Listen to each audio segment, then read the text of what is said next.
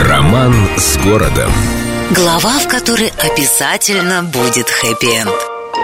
Места там действительно славные, так что понять Петра Великого несложно. Еще в 1715 году здесь, недалеко от своего летнего домика, царь потребовал создать то, чего еще не бывало на свете. Чтоб зело дивно, чтоб французы со своим Версалем расплакались бы от зависти, чтобы на реке Стрелка на южном берегу залива была возведена грандиозная императорская резиденция, какой доселе не видывал мир. Поэтому проект выбирался Петром лично и весьма придирчиво. В конечном счете император внял только обещанию Никола Микетти всех потрясти до глубины души своим созданием.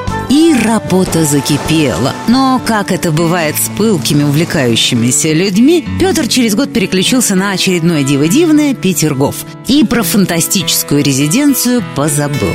Все тут же отправились на перекур, в обед в отпуск, а после смерти царя вообще забросили работу, закрыв, накрыв дворец временной кровлей и заколотив окна наспех досками. Заброшенным и унылым дворец простоял весь 18 век, пока император Павел не подарил несчастное, никому по большому счету не нужное здание своему сыну Константину.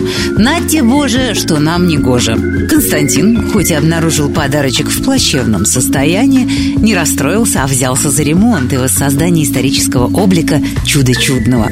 Архитекторы, нанятые Константином, отнеслись к дворцу с уважением и трепетом, так что отреставрировали невезучего соперника Версаля со всей деликатностью и старанием. И стал он любимым, красивым, ухоженным Константиновским дворцом. Следующий владелец, тезка великого князя, сын Николая I, тоже не оставил на произвол судьбы прекрасное здание, а его супруга, обожавшая Константиновский, и вовсе навела там уют и благостность.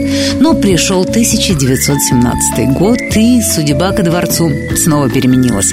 И хоть страдал он не один в те времена, но разворованный, превращенный сначала в школу-колонию, затем в санаторий снова стал уныл и запущен. А во время войны и вовсе от красавца Константиновского остался один остров, который, конечно, отреставрировали, передали Ленинградскому арктическому училищу, но в 90-е все вернулось на круги своя.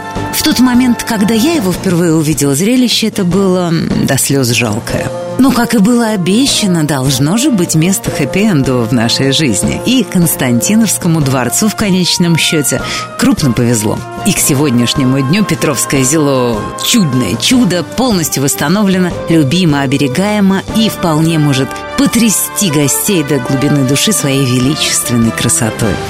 С любовью к Петербургу. Эльдо радио.